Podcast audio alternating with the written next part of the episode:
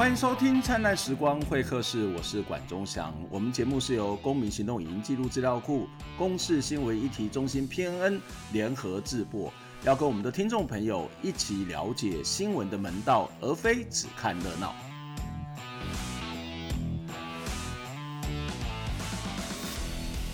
现在我们这一段哦，其实只有。哦，灿烂时光会客室的 Podcast 的听众才能够听到。当然，不管你有没有订阅，你有听到 Podcast 就可以听到。这里会出现一个小小的段落特别版哦，因为呃，其实我一直在想说，怎么样让。这个 podcast 内容跟 YouTube 上面内容是有一些区隔，所以呃，在之后的节目当中，我可能会再去做一些小小的单元，就是专门 podcast 限定的内容哦。那在这段里面要特别来感谢，嗯，有一些听众的留言，其实并不是太多了哦。那有两位留言要特别的来谢谢，也不是特别，其实也就只有这两位在我们的 podcast 上面留言，一个是。在 First Story 上面留言的一位朋友，他说：“这将近二十年前，曾经在管老师研究所补习班的学生哦，他是在二十年前，但我以前那时候在教补习班呐，就是刚刚还没有正式在教职的时候，在念硕士班、在念博士班的时候，就在打工哈，就是希望能够赚取一些生活费，所以就教了这个补习班。然后这个这位朋友他是说，呃。”谢谢老师开启我对媒体适度的概念，谢谢哇，这个真是一个非常遥远的一件事情啊！好，谢谢这位呃同学，谢谢这位朋友，那让我有机会再看到你的留言哦，也谢谢我我们之前所做的一些工作是有一些些的对，有一些朋友是一些帮助的哦。那在 Apple Podcast 上面有一个署名叫大哉问的小朋友啊。那他说支持管中祥大大啦，然后推推优质好节目，嗯，会用推推应该，我猜年纪应该不会太大，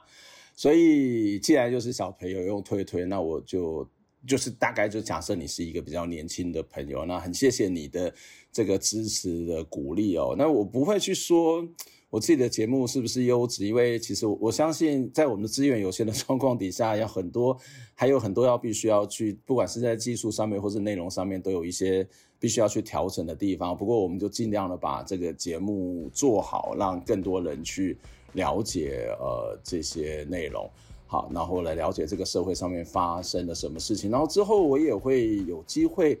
慢慢的，可能就像我刚刚提到，我要想要去推出 Podcast 的限定版，就是专门在为 Podcast 的一些朋友，我们来做一些不同的节目。当然，也欢迎你帮我们推广了，帮我们推推荐哦，帮我们按个赞，按个五星，当然至少也可以有个四星呐，哎，感觉有点点这个虚荣感哦。好，那虽然是讨拍，也是发自于真心诚意上面的讨拍。那就先这样了。我们待会要来谈一个很重要的一个议题，就是香港李智英，好，香港的这个媒体的老板李智英被抓的这件事情。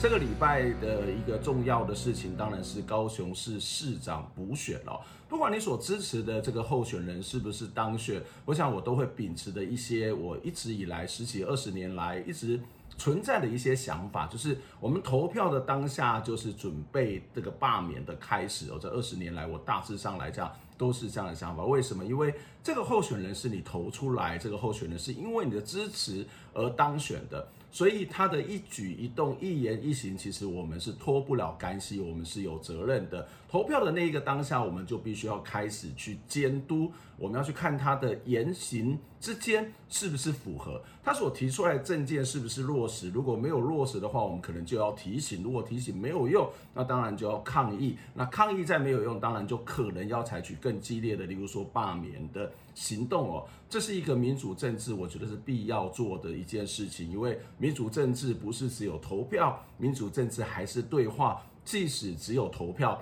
也必须要做到一种所谓的责任政治。这个责任政治，除了是政治人物要负责任，选民的本身也应该要负起责任。除了高雄市市长的选举之外呢，其实还有一件在全球也引起非常大的瞩目的事件，就是一传媒的创办人黎智英在八月十号被警方带走。我们要透过这个事件来了解这个所谓的拘捕的行动，它背后所存在的一些意义，以及最近这十几二十年来，中国政府如何透过所谓的经济跟暴力的两种模式，在不断的控制香港的传媒，导致它的新闻自由不断急速的下降。另外一个，我们要跟大家谈说，香港的人为什么要去支持这一份在很多人眼中是所谓的新三社的报纸？八月十号的时候呢，这个黎智英被香港警方带走。其实不只是黎智英被带走，同样被拘捕的包括他的儿子以及一传媒的高层的干部，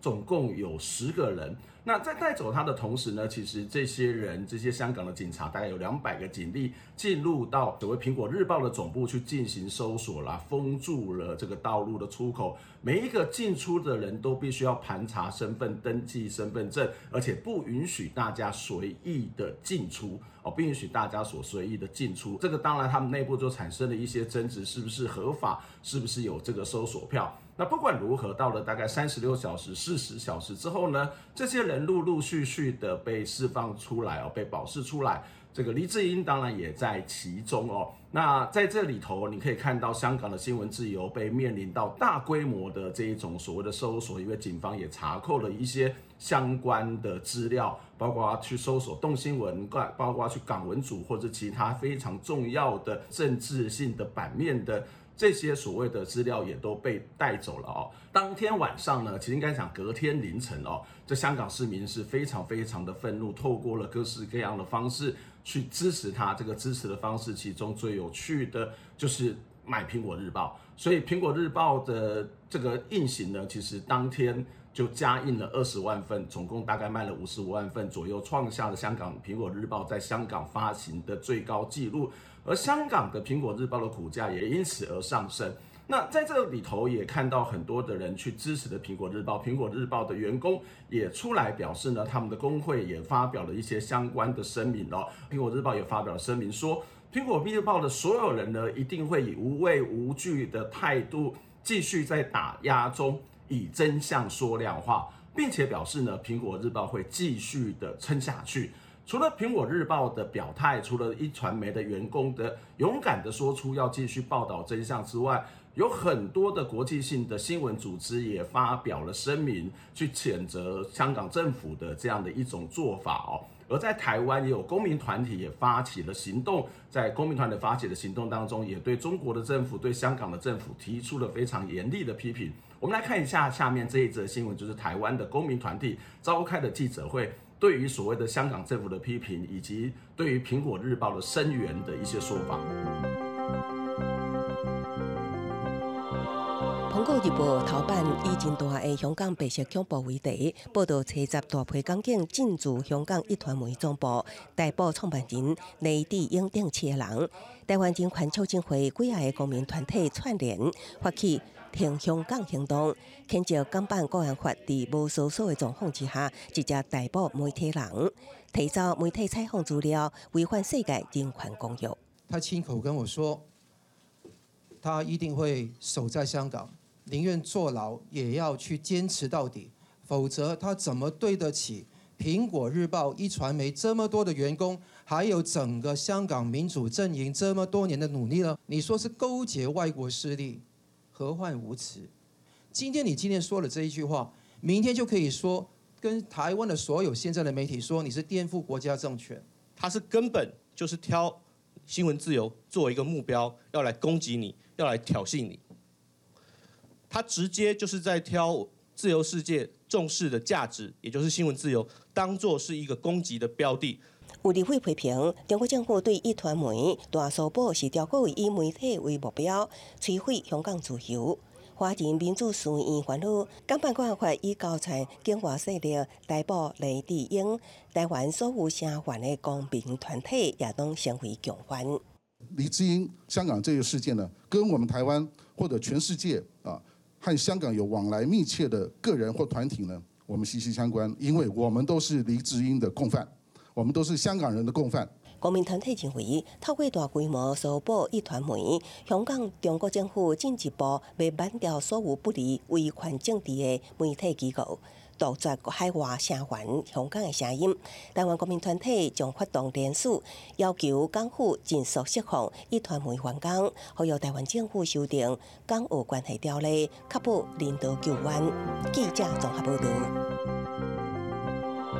好，这不是黎智英第一次遭到了暴力攻击或者是被拘捕的状况。在二零零八年就有媒体报道，李柱铭就是啊香港民主派的大佬，以及这个黎智英，其实已经是被暴力锁定暗杀的对象。在二零一三年的时候，黎智英就在自家的门口遭到了攻击。二零一四年，黎智英也在战中的现场，在金钟遭到别人去泼粪或者做其他的这种暴力的攻击。在今年四月呢，黎智英也因为违反了这个所谓的集社哦，非法的集社，被警方带走。我想带走黎智英这一件事情，其实很简单的就可以看到一件事情，就是中国政府、香港政府要去展示一个力量，就是即使你是传媒。即使你是所谓的媒体，我也一样有办法来去处置你。只是没想到这样的一个处置，反而引起了更大的反弹。在自由的社会当中，媒体它本来就是一个民主政治最基本的基石。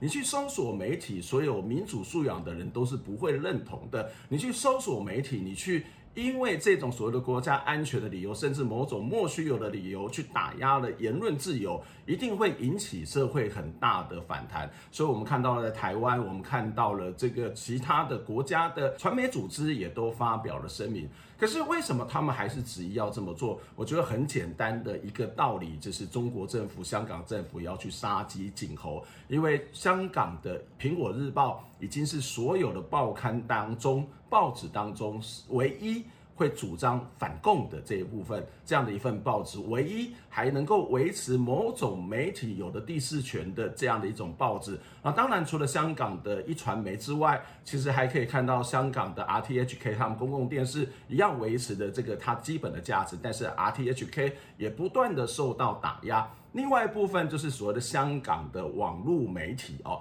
这包括像香港独立媒体，或者是包括像这个呃立场新闻，或者是端传媒，他们基本上来讲也是一个反共的这个媒体，对于所谓的香港的这个社会运动也是大力的支持。可是相对于苹果日报这一些报刊这一些媒体，它的资源较小，国际的知名度较小，它的能量相对也是比较小的。我今天如果能够去把你的老大抓起来，或是那个领头羊抓起来。对这些恐怕是另外一种所谓的威胁，所以在黎智英被抓的这个当下，其实我在脸书上面就有看到这个香港的一些媒体工作者，他们其实已经开始说，我从今以后不会再去剖这个有关于这个所谓的批评香港政府的新闻。那为什么？因为他他很清楚的讲。它会有某种的恐惧的存在，这个其实也就是我们常在传媒当中所说的寒蝉效应哦。威权的政府、集权的政府，经常会透过这种搜索媒体、控制媒体的方式来去干预这个媒体的自由，来去减少监督。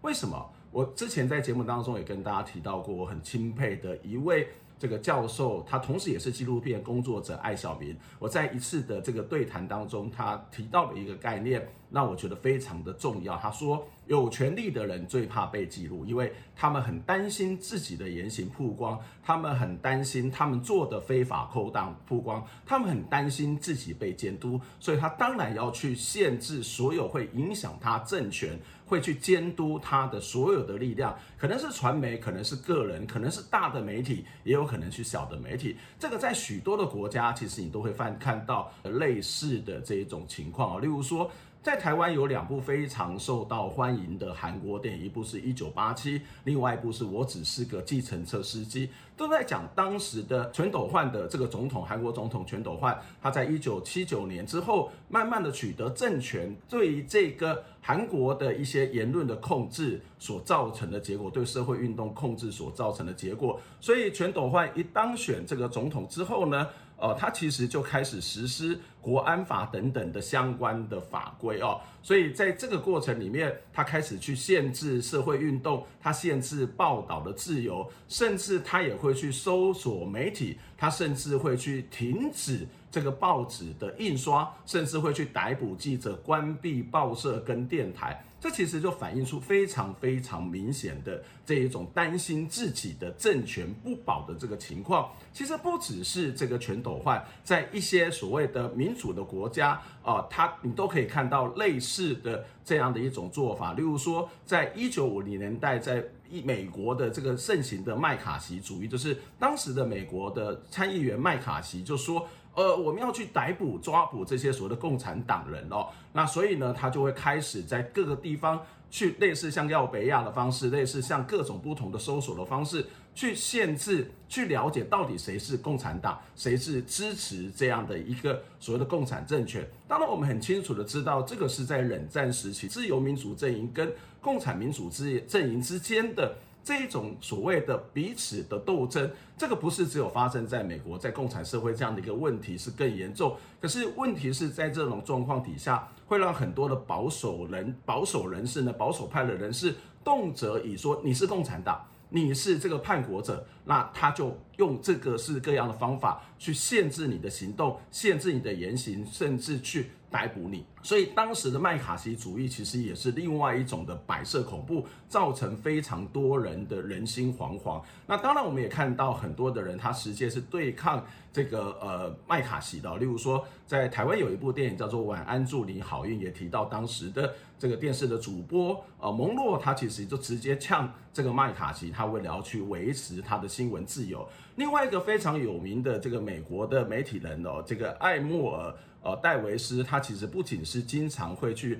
发言去批评这个麦卡锡，他其实也曾经说过一句话，他说哦，这种任意的指控呢，以言入罪的这种做法，不仅是对新闻媒体的攻击，是对教师的攻击，是对教科书的攻击，是对大学的攻击，是对图书馆的攻击，它同时也是对思想自由的这一种残害。这个我们就会很清楚的看到，这些威权者或是某种要保护自己的。政权政体的这一些人，他其实就是在做什么？就是要去限制别人的发言，透过以言入罪的方法来去不让你去发表的言论，来回避监督，来去巩固维护他的政治上面的权利。从这里，我们要继续来跟他谈另外一件事情，就是香港的传媒的在这十几二十年来的过程当中呢，其实慢慢的受到两个非常重要的力量的控制。一个就是所谓的金钱的经济上面的控制影响，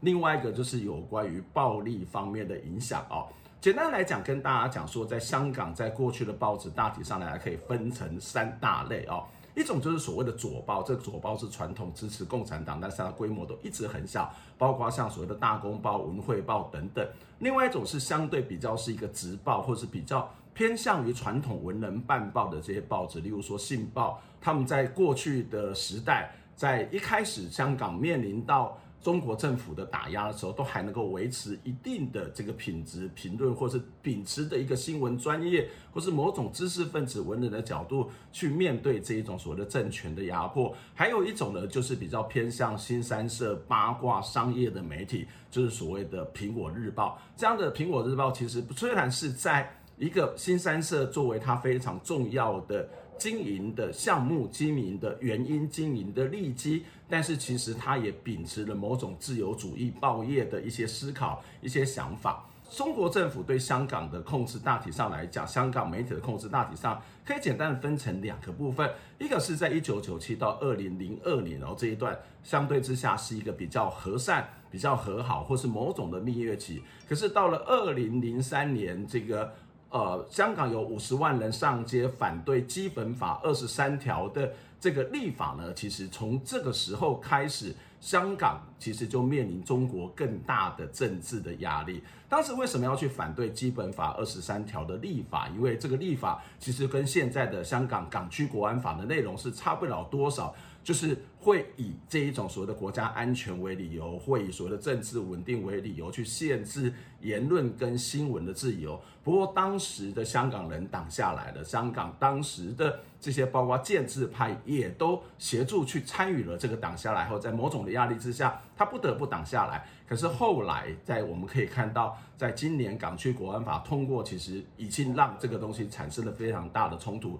所以，一九九七年到二零零二年是一个阶段，二零零三年到现在又是另外一个阶段。所以在回归初期，香港回归初期的时候，他们大体上来讲都是用比较怀柔的方式拉拢这些香港的媒体人，例如说提供他们当政协委员，提供他们去当这个人大的代表。所以有很多的媒体的老板、媒体的高层，其实就已经去加入到这个政协委员或是人大代表。那他们慢慢的已经被怀柔，或者是慢慢的去，可能是在过去他们的这个价值上面就比较认同中国，或者觉得中国要民主化。可是事实上，当你有这个想象之后，面临到这个政权，其实你未必有能力去面对，或是有未必有能力能力去实现理想。当然，还有更多人，他其实也只是为了那个政治权利。另外，除了这一个，在这个过程当中，后来慢慢的透过一些经济的方式来去控制。这个经济方式，当然就是。让这些所谓的香港的这些传媒人，他可能在资金在中国投资上面的资金，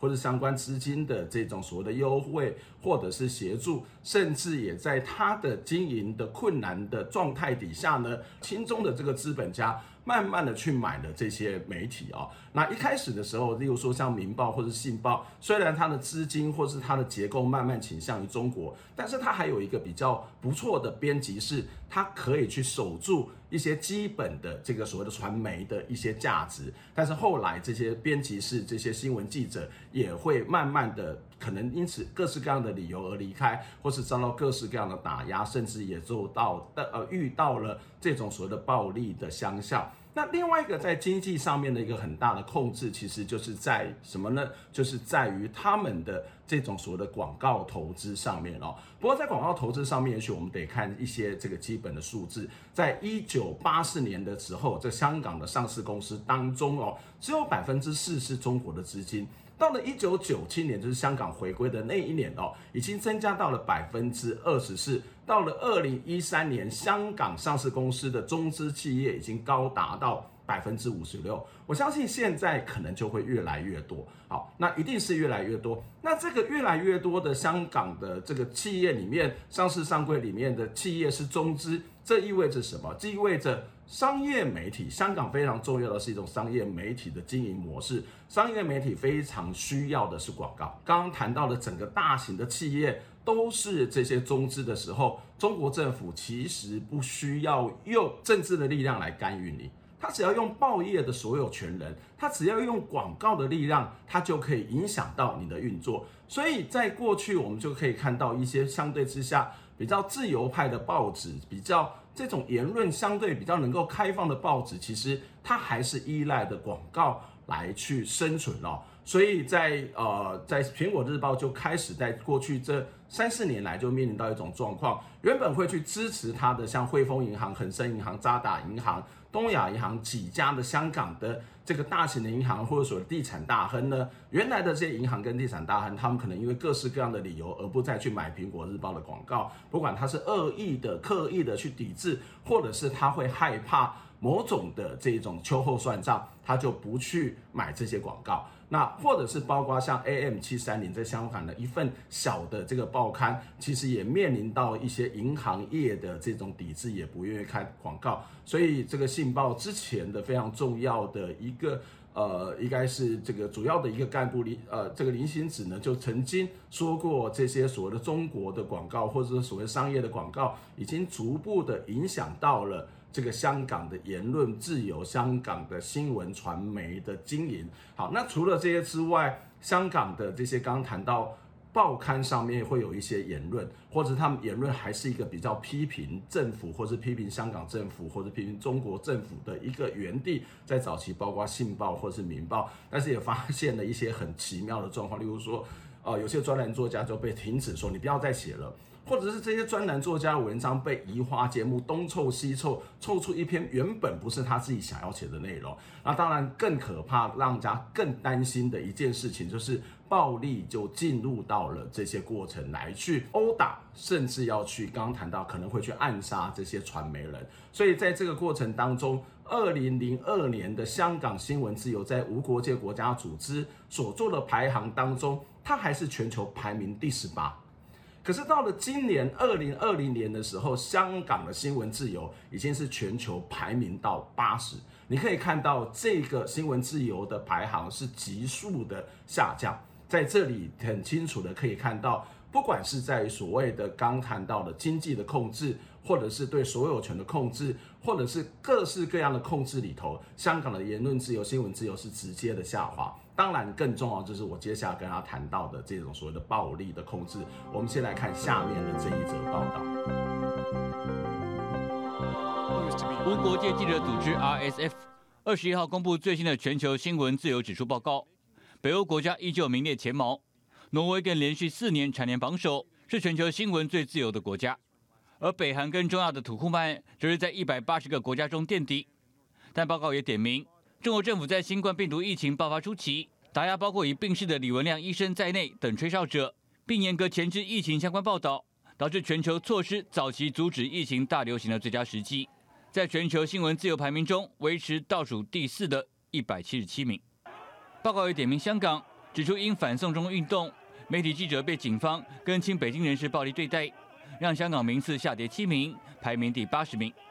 至于台湾，今年排名四十三名。较去年下滑一个位置，输给四十二名的南韩。RSF 表示，台湾的媒体报道内容随着网络日趋发达，也越来越两极化，凸显台湾媒体环境出现公共信任危机。记者邱元军报道。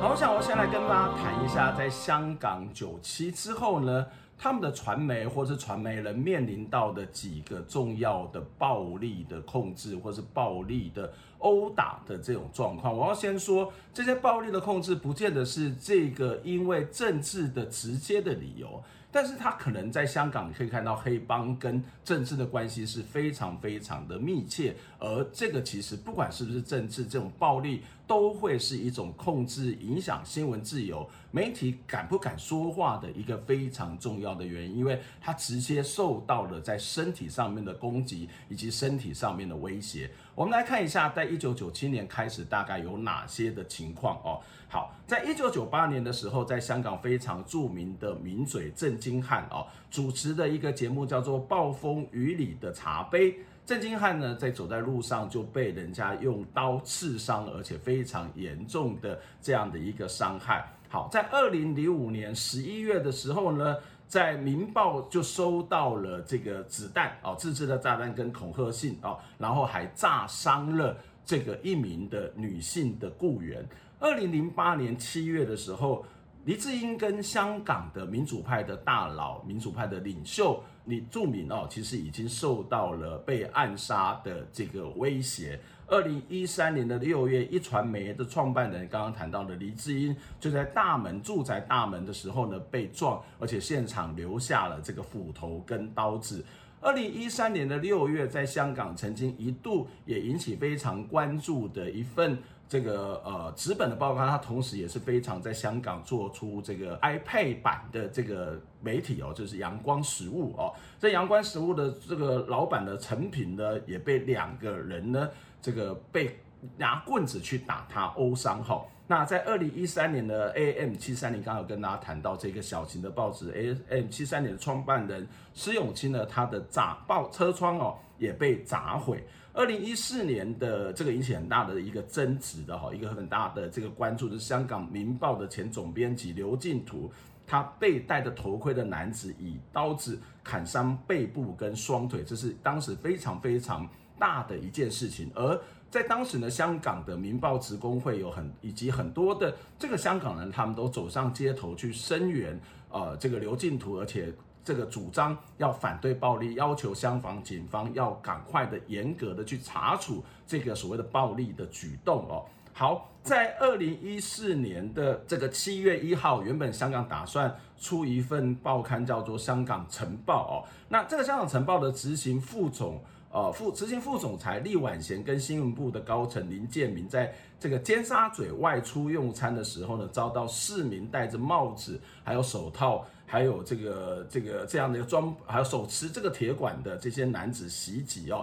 导致两个人都纷纷的受伤。二零一四年的这个十一月，刚也跟大家提到的，呃，黎智英在金钟的占领区，在当时是雨伞运动金钟的占领区，被人家泼。动物的这个腐蚀的内脏，还有粪便等等的碎物。二零一五年的七月，香港记协就发表了一份它的年度报告。每一年，香港记者协会都会发表言论自由的年度报告。所以，他发表了二零一五年年度报告里头指出说，在二零一四年的香港的雨伞运动、占中运动当中，有超过三十名的记者受伤哦。二零零九年的九月，有一名经常报道反送中的《苹果日报》的记者呢，也在跟家人用餐的时候遭到了袭击。二零零五年五月，依据香港民意调查民意研究所，这也是这个香港记者所委托的这一份的研究的这个单位里头指出，有六成半的受访的记者呢，表示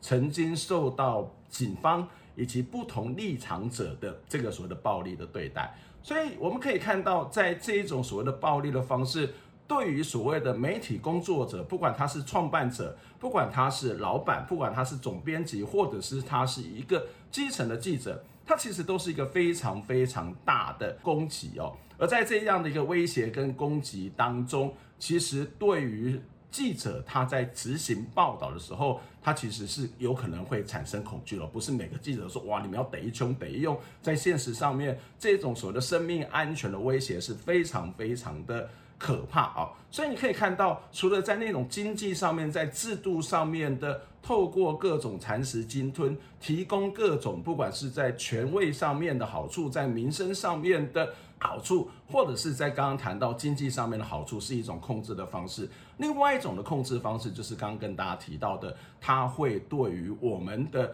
这个所谓的媒体工作者产生在心理上很大的恐惧。所以整体而言，香港的言论自由其实是不断的这个下降哦。那我们看一下，在根据这个香港记者协会他们所做的这个调查哦，他们看到的一个非常有趣的现象，就是。二零一三年呢，他们做的叫做香港自由指数的走势的调查，总分是从零分到一百分。那他把它分成两类人，一个叫做公众人士，就是一般的民众；一一公众人士，另外叫做所谓的新闻从业人员哦。那从公众人士在二零一三年的时候，原本认为香港的新闻自由还有四十九点四，可是到了这个呃二零。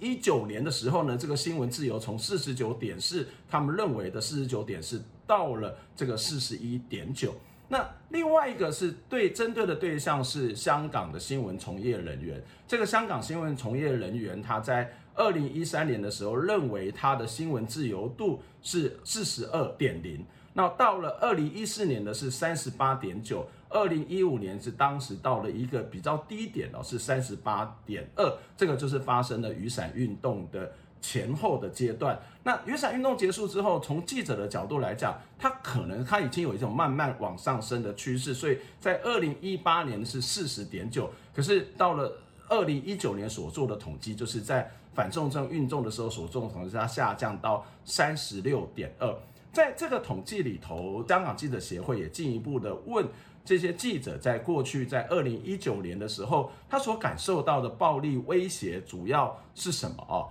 他提到的这些记者所感受到的暴力威胁，来自于五个主要的现象哦。这五个主要的现象就包括第一个是八月三十一号太子站的事件的警察赶走了所有的记者哦。这其实。在台湾，在很多国家都发生了，是一些主要紧急的状况，他都会安全的理由去把记者赶走哦。那第二个是在大家可能很著名，就是印尼的这个女记者的被香港警察哦这个射伤，那导致她的右眼失明。到第三个是有多名的记者在采访期间是受到了被捕哦。那第四个法院也颁布了命命令，禁止警员被起底哦，就是禁止让记者去搜查或者是去报道这个警员的警察的一些相关的资讯。第五个是个别立法会议员倡议，他们就开始主张官方应该要去限制这个记者的发牌制度哦。所以在这样的一个调查里面，你可以看到香港的新闻自由度其实是越来越低，不管是在一般的公众人人士的这种心里面，或者是在新闻记者心里面，你都会发现这个问题其实是越来越行严重哦。可是它除了这个越来越行严重之外，他们也在二零一九年的时候发现，在香港的这个新闻自由，这个官方跟他们互动有几个比较大的改变哦。第一个是。你去问官方的一些呃访问的时候，官方的这个所谓的回应度其实是也很低哦，就是爱答不答。那第二个呢，其实香港的这个传媒报道其实受到官方控制的程度现象其实是越来越重。那当然第三个，我觉得是特别要值得去关注的一件事情，就是很多的媒体老板他开始做自我设限。他开始去限制自己的报道，也就是寒蝉效应已经发生发生了，这个自我审查已经发生哦。所以你可以看到，在这样的一个历程当中，就像我刚刚谈到，为什么苹果日报老板被抓，即使被放出来了。他还是在做一件事情，就是希望杀鸡儆猴，希望能够造成这个寒蝉效应。所以在这个历程里面，不管是在一开始的这种怀柔政策，或是慢慢发展出来的经济上面的影响，或者是在这个不断过程当中出现的这个暴力控制，目的只有一个，就是你要监督我，我就要让你闭嘴；你要去实施民主，我就要去实施独裁。有权力的人最怕被记录，有权力的最怕被监督。你可以在香港的这个例子上面非常清楚、明显的看到。不过，即使如此，香港人其实也不会真正说说啊，你就我就害怕，我就噤声，我就噤声，我就不讲话了。香港人他还是有很多不同的创意来去对抗这一种所谓集权的政府。香港人还是有不同的创意跟方式，用不同的这种行动去支持他们所谓的《苹果日报》，即使这一份报纸在很多人眼中是新三色的报纸。我们来看一下下面的这一则报道。输送带上，一份份香港《苹果日报》赶着印刷。十一号的头版是一传媒创办人黎智英被捕新闻。香港民间发起称苹果运动，不少民众从凌晨起就在报摊前排队等着买报纸，最后紧急加印至五十五万份。前香港众志秘书长黄之锋就在脸书上贴出凌晨四点买到报纸的照片，强调会撑下去。一传媒股价也狂飙，十一号最高涨幅至百分之六百六十八，创下十二年来新高。已被逮捕的黎智英，十一号在被港警押往西贡搜查他的游艇。美国学者华之坚分析，黎智英可能依港版国安法被送往中国受审。与黎智英一起被中共官媒列为祸港四人帮的民主党创党主席李柱铭，前主席何俊仁则表示，已做好被捕的心理准备。港警十号逮捕黎智英和前香港众志成员周庭等人，也引发美日高度关注。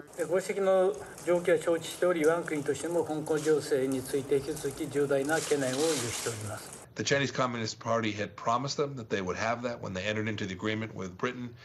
uh, and now the Chinese Communist Party has decided no, Hong Kong is going to just simply be another communist city. 美国副总统潘斯也发 Twitter 声援，指出逮捕黎智英是对全球热爱自由人士的严重冒犯和侮辱，更标记释放黎智英。美国海关还宣布，九月二十五号起，香港货物出口到美国，产地不再是香港制造，必须标明为中国。国际传媒关注呢件事系理所当然，但系我又觉得佢哋嘅态度唔应该系被政治立场所影响，甚至系持有一啲。偏颇嘅报道嘅心态。对于逮捕行动，香港行政会议成员汤家驊认为，执法当局是有足够证据才行动，若批评行动受政治驱使，并不公道。记者叶佩轩、陈信龙整理报道。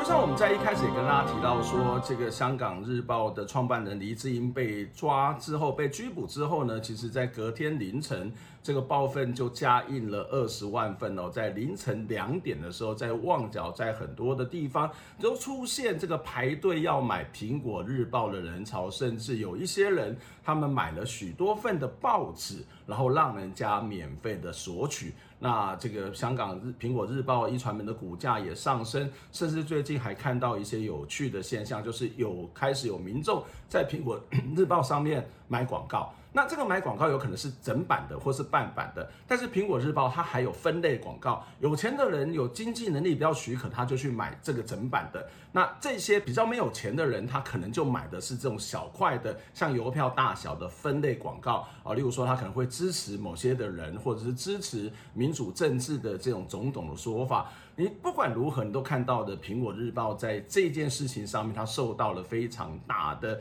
这样的一个支持哦。那你说这些香港人是支持这个黎智英或者支持这个苹果日报吗？我相信是支持的，但是他不一定会去支持这个大家所诟病的，这是所谓的在苹果日报发展出来的这个新三社的这种内容。苹果日报对很多人而言，它一直具有两种的性格。一种的性格就是他会以贩，它是一个非常纯粹的商业的报纸。那这个非常纯粹的商业报纸，它当然会以利益，它当然会以利润，它当然用回收这个呃经济的方式来去经营。那可是，所以他就会去推出的是一些比较大众化，或是一般被认为可以去刺激感官的这样的一种内容。所以八卦的，或是被认为的新三色的内容，其实是非常非常的多。那他希望把这个所谓的人生的百态，也符合了某些人的心理上面的这个需求的内容，作为他非常重要的商品。那除了这一种比较被批评在新三社之外，苹果日报其实还有一个很重要，我觉得一个它的价值，而这价值可能反映在某种的 slogan 上，它的 slogan 上就是它在过去曾经讲过一句话，曾经讲过一句话，就是。不办高升，只办传真。好，这不办高升就是我不会像很多的读书人在办报纸的时候讲得头头是道，讲得非常非常你可能听不懂的这个所谓的高深的理论。那但是呢，我要传真，我要把这个真相去传达给社会大众。所以刚谈到的这种在社会里面比较新三色或是负面的事情，它恐怕也是他们所认为的一个真相。而这个真相当然是可以为苹果日报带来利益。可是除了这个新三色的东西之外，媒体的本来的职责就是要去报道真相嘛。这个报道真相就是要把事实来去看出来。来给社会大众知道这个事件的真相是什么。所以，《苹果日报》还有一个非常重要的特色，就是他做了很多的调查报道，去踢爆一些贪官污吏的真相，去踢爆一些在政治上面、在制度上面去黑暗的这个真相。而这个真相的踢爆其实很重要，就是在。做一种对权力者的监督，因为把这些所谓的狗屁套照的事情摊开在阳光底下，它就是监督的事情。那另外一个香港人或是这个社会去支持苹果日报的原因，是因为香港的苹果日报已经是我刚刚谈到的，在香港当中的主流的报业当中，唯一还在反对共产党的。这个反对共产党一部分是来自于刚刚谈到的黎智英本来的一些理念。就是他的反共的理念跟坚持，另外一部分原因是来自于这一种所谓的集权的政府根本就不能够去，根本就不是自由报业所生存的地方。这个自由报业包括了我们刚刚跟大家谈到的这个被认为是直报的《民报》或者是所谓的《信报》这种传统文人知识分子办报的形态，它是自由报业的一部分。商业报纸像《苹果日报》，甚至像《东方日报》，它可能都是一种自由报业的一部分。所以，民主社会一个非常重要的存在的条件，就是能够让言论自由，能够让自由报业可以出来。可是，香港人很清楚的知道，即使我不支持《苹果日报》的新三色，我也会去支持对自由报业的这种期待。特别是刚刚提到了，在二零零三年之后。香港一直不断的受到中国政府各式各样的威胁、利诱、暴力的对待，所以这个自由报业已经是少数可以，苹果日报已经是少数可以再去发声的这种媒体，而这样一个少数可以发声的媒体被掐住了咽喉，也会让这些言论是慢慢的是受到限制。所以我们可以看到，在这个里这个月以来，包括了。这个呃，这个解职的这个香港大学的法律系的教授戴耀廷，或者抓捕抗争者、搜查一传媒、紧缩各式各样的言论，其实都要做一件事情，就是不要让这个社会再存在知识分子，不要让这个社会里面存在的自由报业，因为知识分子的存在，或者是这些异议者的存在。虽然对异议者而言，我是在做一件好事，告诉你你有问题，我们要去改变。可是对于威权者而言，你就是来找麻烦。所以当你们消失之后，我就能够持续的掌握、控制我的政治权力。以上就是这个礼拜的灿烂时光会客室，我们下次再见，拜拜。